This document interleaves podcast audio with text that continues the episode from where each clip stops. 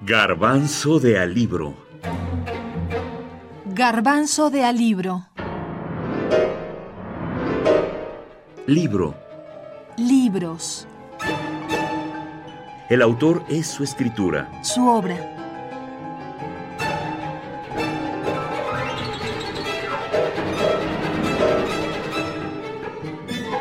Ernest Hemingway. ¿Por quién doblan las campanas?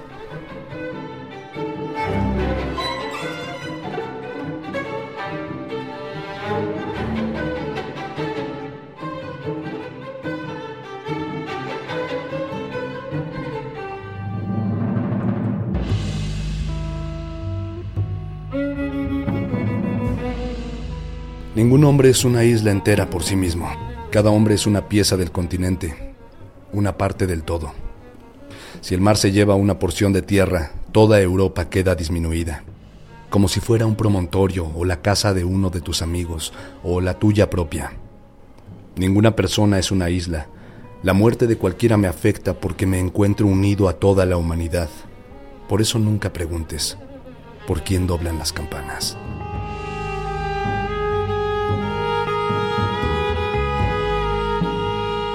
John Donne. Meditación número 17. Devociones para ocasiones emergentes.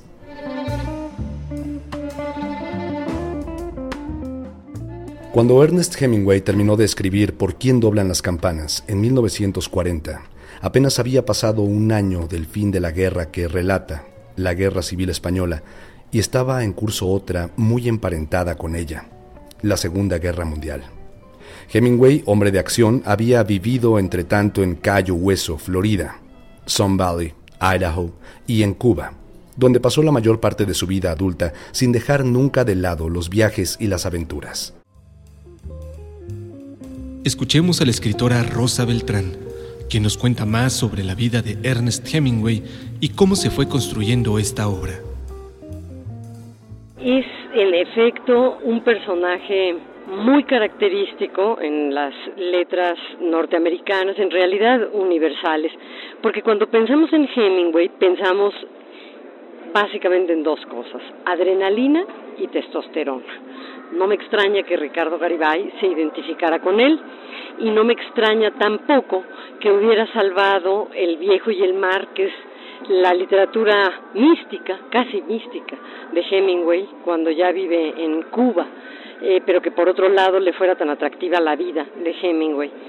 Hijo de un médico, como sabemos, de Illinois, voluntario en la Primera Guerra, maneja una ambulancia, es herido en la guerra y comparte con otro escritor inglés esta afición casi por estar en medio de eh, la acción, de la brutalidad, eh, de la guerra. Este otro personaje es Graham Greene.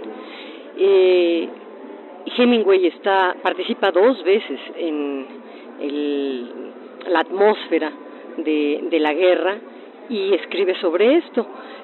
Eh, cuando regresa de esta primera experiencia, escribe obras cortas, cuentos, por ejemplo, en nuestro tiempo, y también The Sun Also Rises. Y por esta novela es que durante su estancia en París, Gertrude Stein lo bautiza como el miembro directo de la generación perdida, de lo que después se va a llamar la generación perdida, que es este grupo de autores, pero también de lectores, que comparten el sentimiento de la posguerra.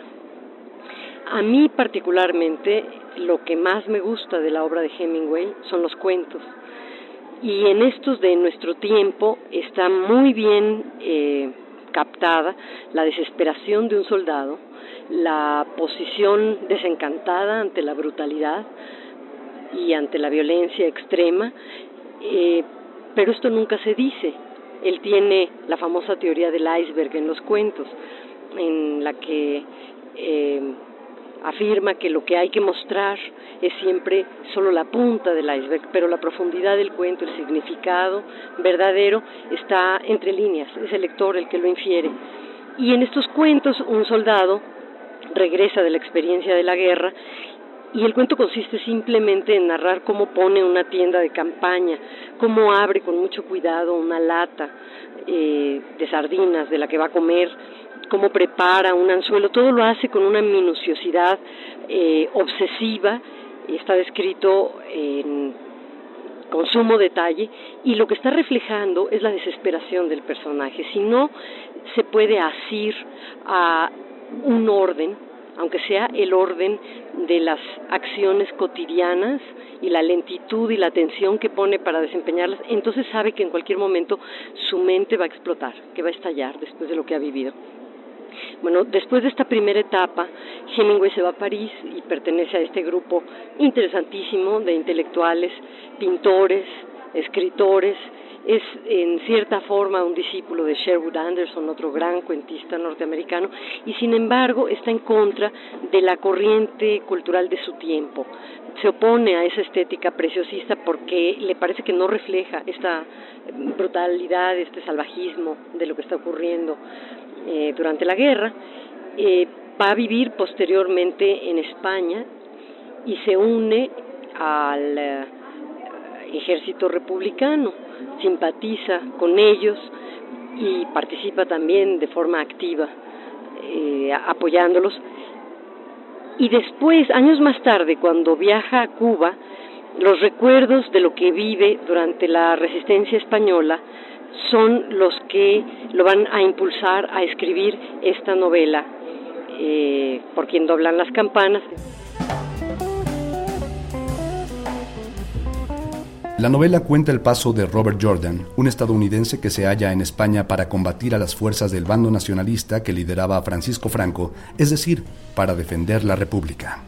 Franco, a la postre dictador del país, se había levantado en armas tras unas turbulentas elecciones generales en 1936 en las que ganó el Frente Popular. Durante la guerra que terminó en 1939, el lado nacionalista fue apoyado mucho y de un modo decisivo por los gobiernos fascistas de Italia y Alemania. En el otro bando, como el resto de los gobiernos, mantuvo un pacto de neutralidad, el cual por cierto también habían firmado los países del eje, se incorporaron miles de voluntarios de todo el mundo en las brigadas internacionales, entre los más notables el escritor George Orwell. Will Brandt, quien fuera canciller alemán más tarde, y el mexicano David Alfaro Siqueiros. Allí se encuentra también Robert Jordan, y aunque Ernest Hemingway nunca se incorporó formalmente, también combatió en ese bando luego de haber sido reportero de guerra y estuvo presente en dos de las más fuertes derrotas republicanas, la batalla de Teruel y la del Ebro, esta última decisiva. Estoy cansado, pensó y quizá no tengo la cabeza despejada. Pero mi misión es el puente, y para llevar a cabo esta misión no debo correr riesgos inútiles. Desde luego, a veces se corre un grave riesgo por no aprovechar el momento. Hasta ahora he intentado dejar que las cosas sigan su curso. Si es verdad, como dice el gitano, que esperaban que matase a Pablo, hubiera debido matarle. Pero nunca he creído que debía hacerlo. Para un extranjero, matar en donde tiene que asegurarse luego la colaboración de las gentes es mal asunto.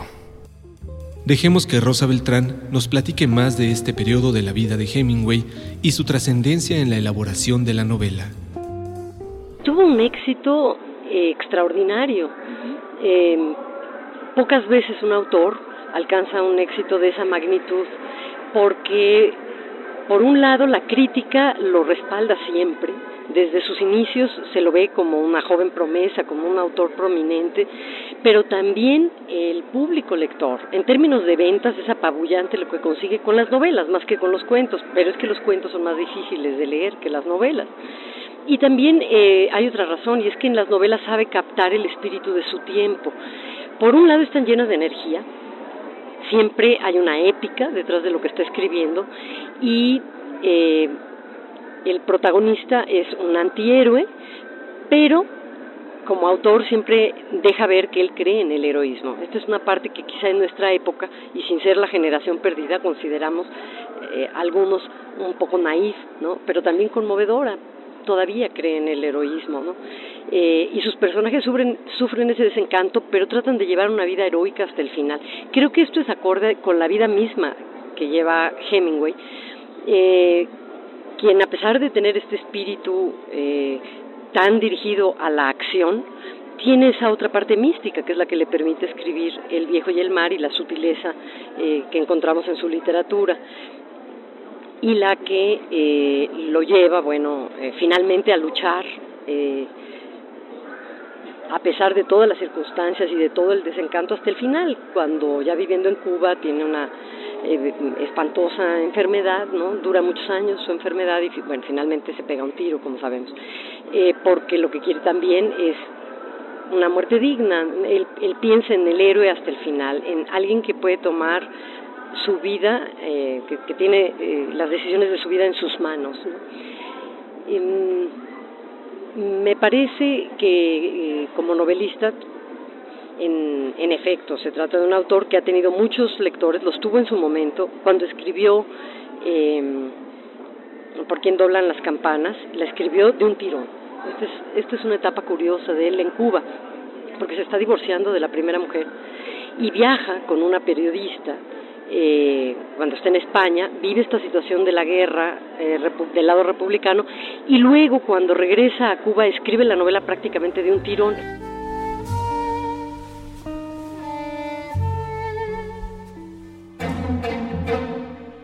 Garbanzo de Alibro Garbanzo de Alibro. Libro.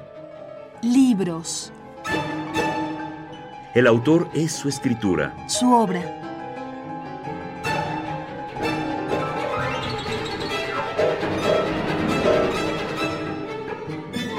Ernest Hemingway. Por quien doblan las campanas.